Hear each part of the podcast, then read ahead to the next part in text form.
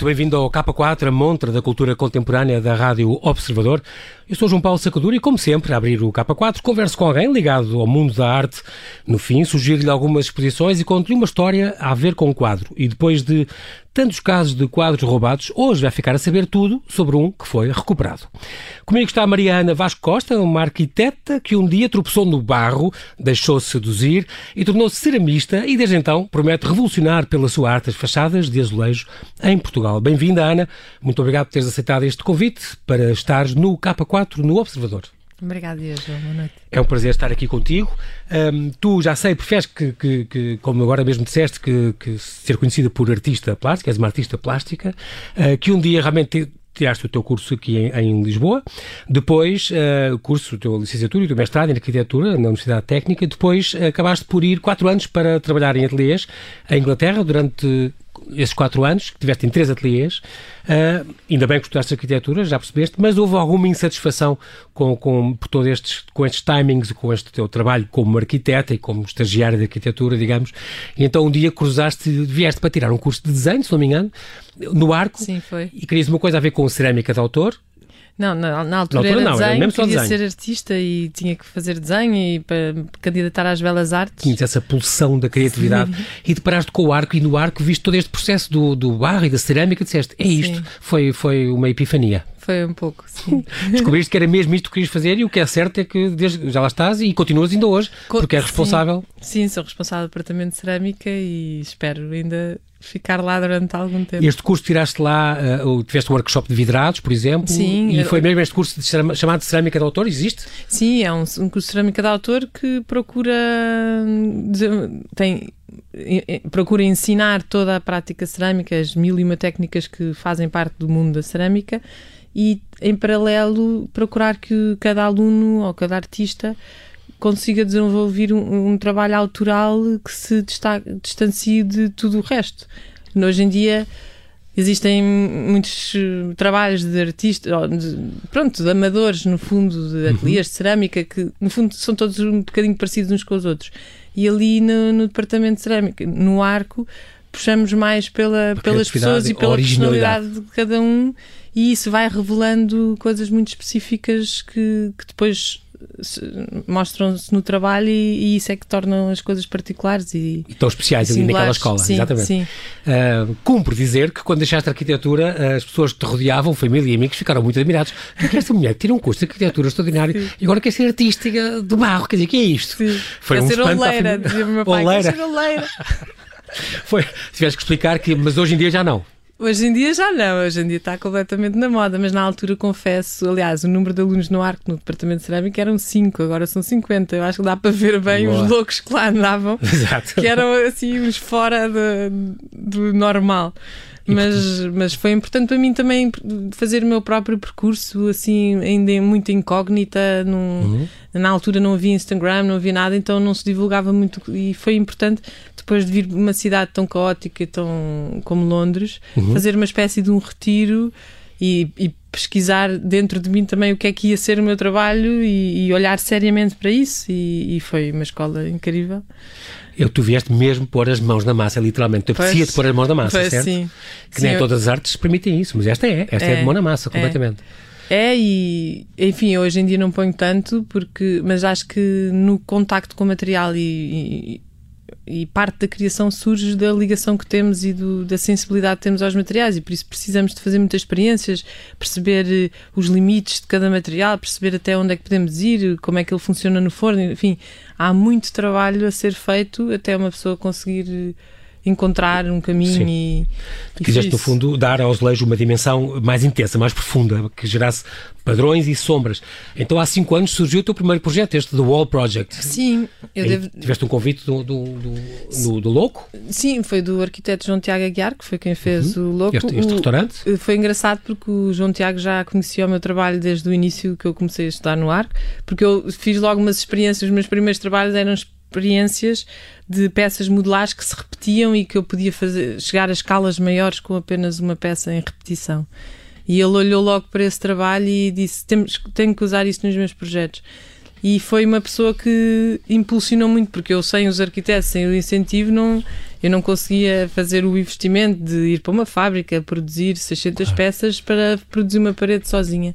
E foi muito importante e teve graça que nós estávamos em plena crise, então eh, ainda fizemos uns quatro projetos juntos e foi no do Louco que a coisa finalmente aconteceu, só em 2015 e, e foi ótimo. Que isto é, trata-se de uma parede dentro do restaurante? Sim. E que tem com estes padrões que tu fazes, com azulejos de relevo? Esse, o padrão é muito simples, a diferença grande na altura foi fazer uma profundidade de 6 cm no azulejo que. Pronto, não são planos, dava, pois, dava a tridimensionalidade, um sim. E depois, e estes são dentro de casa? Esses são. Um, depois fizeste outros, como por exemplo na Travessa das Almas, foi Sim. também a tua primeira fachada, Sim. foi na Travessa das Almas, aí numa uma fachada exterior, portanto. Sim. Aí também tem o relevo. Sim. E também faz uma espécie de pirâmide. Sim, sim, é a mesma, é a mesma forma, eh, Pronto. foi adaptada à escala, porque a escala é uma em coisa muito claro, importante. É um bege, no louco é muito branco. Mas, e, sim. E, de qualquer modo, tem essa grande vantagem. Quando é no exterior, eu, para mim, diverto-me mais no sentido Sim. em que aí muda com o sol, muda Sim. com a, altura do dia, o crepúsculo, não sei, tudo aquilo, não é? Conforme o sol está nublado, de uma certa maneira, é, a, a, a percepção de dois é diferente.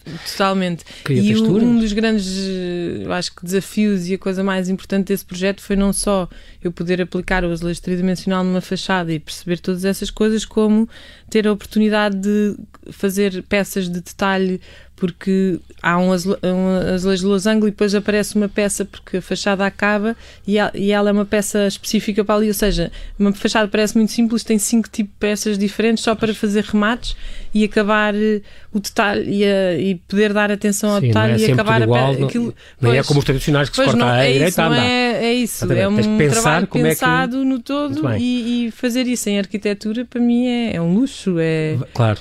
Vais ter agora este, este hotel, hotel, por exemplo, vai abrir. Uh... Sim, vai abrir para, para, o ano que vem, espero 2020, sim. sim.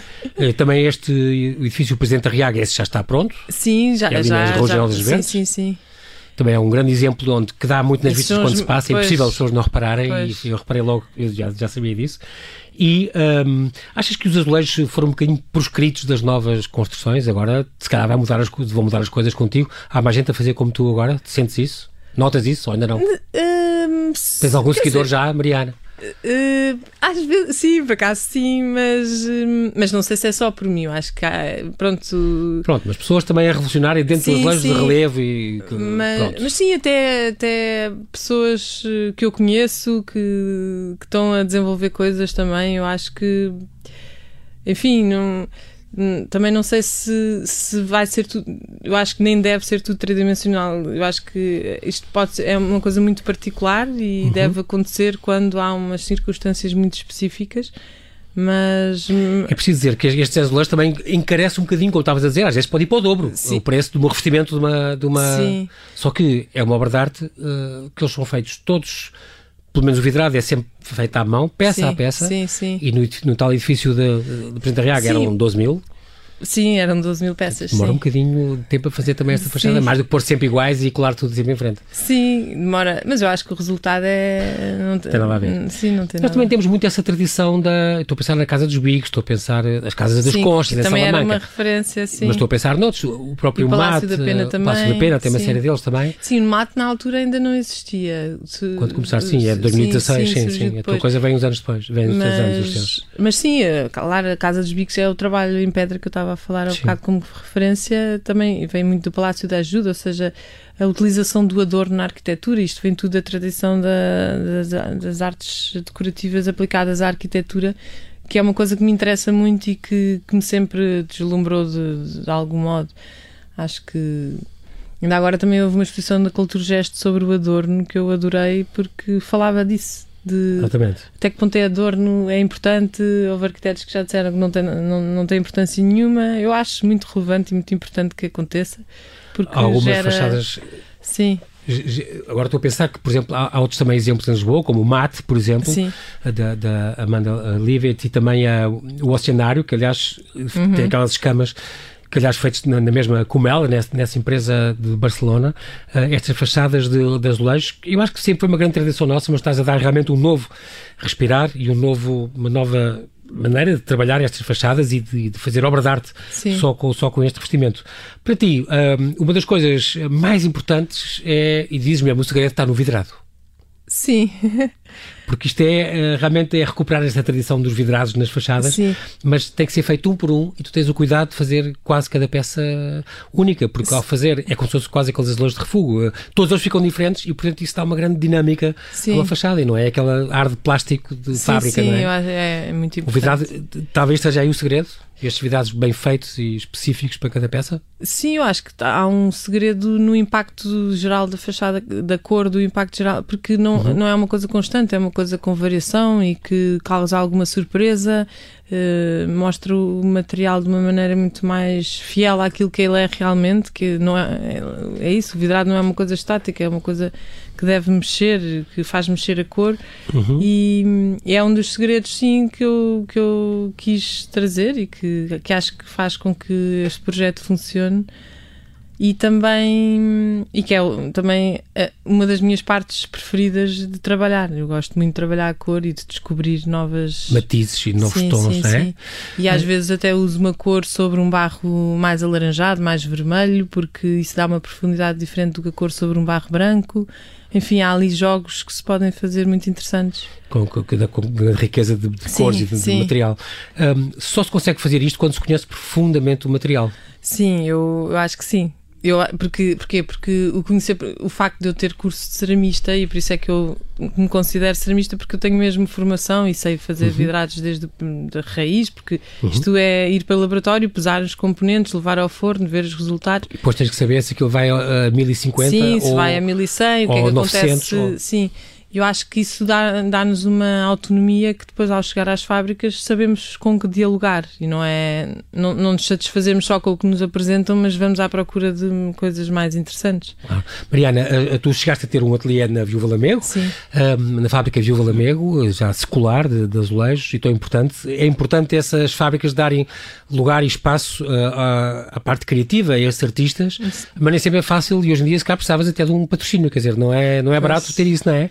Pois, eu... O que é que falta aqui, esta ligação? O que é que se pode agilizar? O que é que... Esse... É que na minha experiência, a cerâmica é um processo muito caro, ou seja, eu como artista teria de investir muito dinheiro sozinha para conseguir produzir o que eu produzo.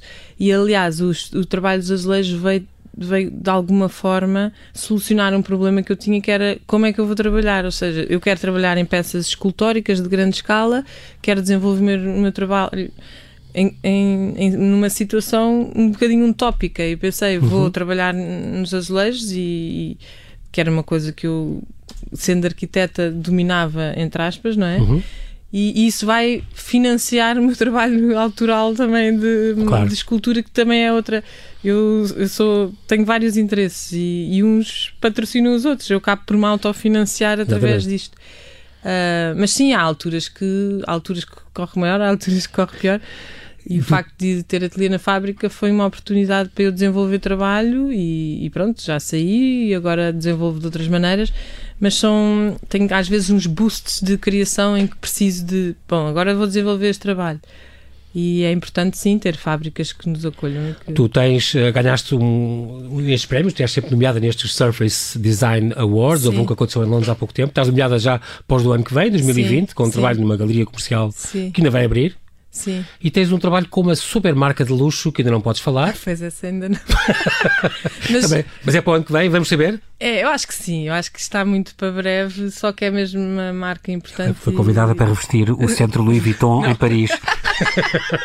não, infelizmente não é um revestimento, mas é uma. Ah, okay. Uma parede, ou que é seja, uma, uma intervenção. É uma intervenção importante de uma não é, não é muito diferente do Louis Vuitton. Estamos aqui a ver em primeira mão e o observador vai descobrir qual é a marca de luxo. Bom, uh, mas, para já. Mas pronto, tenho outras coisas também. Vou participar numa feira que é muito interessante em, em Bruxelas, que é a Collectible Art Fair.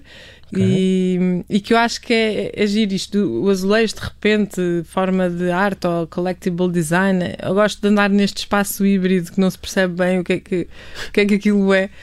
E então estou contente que vou participar nessa e feira. na Michelangelo Foundation e uma série sim, de coisas sim. assim. Tens uns trabalhos fantásticos. Nós agora não temos tempo para mais, uhum. infelizmente, mas uh, Mariana, muito obrigado pela tua disponibilidade.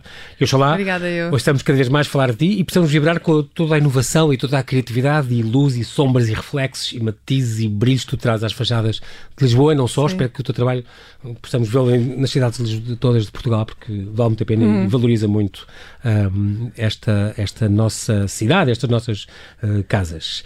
E agora no K4 deixo-lhe três sugestões de exposições. É tudo ao molho e Fé na Arte, nova exposição da Galeria Underdogs, junto a uma equipa de artistas portugueses que têm exposto na galeria a título individual, desde que abriu em 2013, mais ou menos, At Fool, a.k.a. Corleone, André da Loba, Teresa Gaio, Wasted Rita e muitos outros juntam-se em From Lisboa to the World, com obras únicas, eh, criadas especificamente para este contexto. A exposição funciona como um complemento, agora nacional, à coletiva From the World Made in Lisboa, de abril, cujo foco recaiu sobre os artistas internacionais que fizeram parte do programa expositivo da galeria. Todos eles têm uma visão que parte de Lisboa para agora se mostrar ao mundo. Peças em diferentes formatos e suportes, sempre com uma mensagem, expressam interesses, preocupações e objetivos diferentes. Até dia 21, na Underdogs, no Armazém 56 em Marvila, terça ao sábado, no meio-dia às 7. O tom de imagem prolonga-se no Museu Nacional de Arte Contemporânea, Museu do Chiado, com o Loops Lisboa. 2019, a quinta edição deste Loops de Lisboa apresenta duas obras seminais da história da imagem e movimento, cada uma delas a apresentar momentos marcadamente distintos desta trajetória. São elas os loops Anemic Cinema, de 1926, de Marcel Duchamp, considerado o seu primeiro e único filme, resultado de experiências anteriores com o então chamado Roto Relief, e a instalação Good Boy, Bad Boy de 1985 de Bruce Nauman, que marcou o retorno à linguagem de vídeo deste artista essencial, mais de 10 anos depois do seu último trabalho neste formato. A exposição estará patente até 1 de março. Loops, Lisboa, 2019, até ao 1 de março. Entrada gratuita no Museu do Chiado, terça a domingo, das 10 às 6. Há um percurso de bandeiras que traz a arte contemporânea para as ruas da cidade do Porto até sexta, dia 20, é possível ver as vozes dos artistas impressas em bandeiras, colocadas nos mastros de edifícios icónicos da cidade invicta. É o take 2 da exposição Ver as Vozes dos Artistas. Se em 2018 havia uma série de obras no metro do Porto, agora vamos poder passear pela cidade e observar a, observar a arte impressa em bandeiras. São 30 obras nacionais e internacionais criadas especificamente para a exposição e o objetivo é, claro, dar voz aos artistas. Há um percurso delineado, com passagem, por exemplo, pela Culturgest, o Orfeão, o Ateneu Comercial ou a Ordem dos Arquitetos, e há uma app para iPhone e Android que guia os visitantes para nada perderem. Tenho trazido estas histórias de quadros alguns casos de roubos. É com muito gosto que hoje lhe trago a história de um quadro recuperado. É verdade, é uma pintura do norte-americano Norman Rockwell, roubada há mais de 40 anos, que foi recuperada e devolvida à família Grant, a sua proprietária. O anúncio foi feito por dois agentes especiais do FBI. A obra de Rockwell foi um dos vários bens roubados da casa da família em Cherry Hill, Nova Jersey, em 30 de junho de 1976. O quadro, um óleo de 63 cm por 72,5, pintado há exatamente um século, teve vários títulos ao longo dos anos: Taking a Break, Lazy Bones ou Boy Asleep with a Hoe. Timothy Carpenter, agente especial do FBI para crimes ligados à arte, conseguiu recuperar a pintura graças à ajuda de um homem que preferiu não se identificar. Ele não é suspeito de estar envolvido no roubo e não deverá ser alvo de acusação. O valor atual da obra é estimado entre 600 mil e 1 milhão de dólares, qualquer coisa como entre 540 e 900 mil euros, significativamente mais do que valia na época do roubo. Uma peça recuperada é quase sempre melhor avaliada devido à sua procedência única, explica o vice-presidente da seguradora suíça. Uma vez recuperado, o quadro ganha um novo status. A seguradora afirma ainda que o dinheiro recebido, agora que o quadro foi recuperado, será doado ao Museu Norman Rockwell em Stockbridge, Massachusetts, onde o pintor viveu mais de 25 anos. E é tudo por hoje. Bom fim de semana, boas exposições. Eu sou João Paulo Sacadura e conto consigo no próximo K4, aqui na Rádio Observador.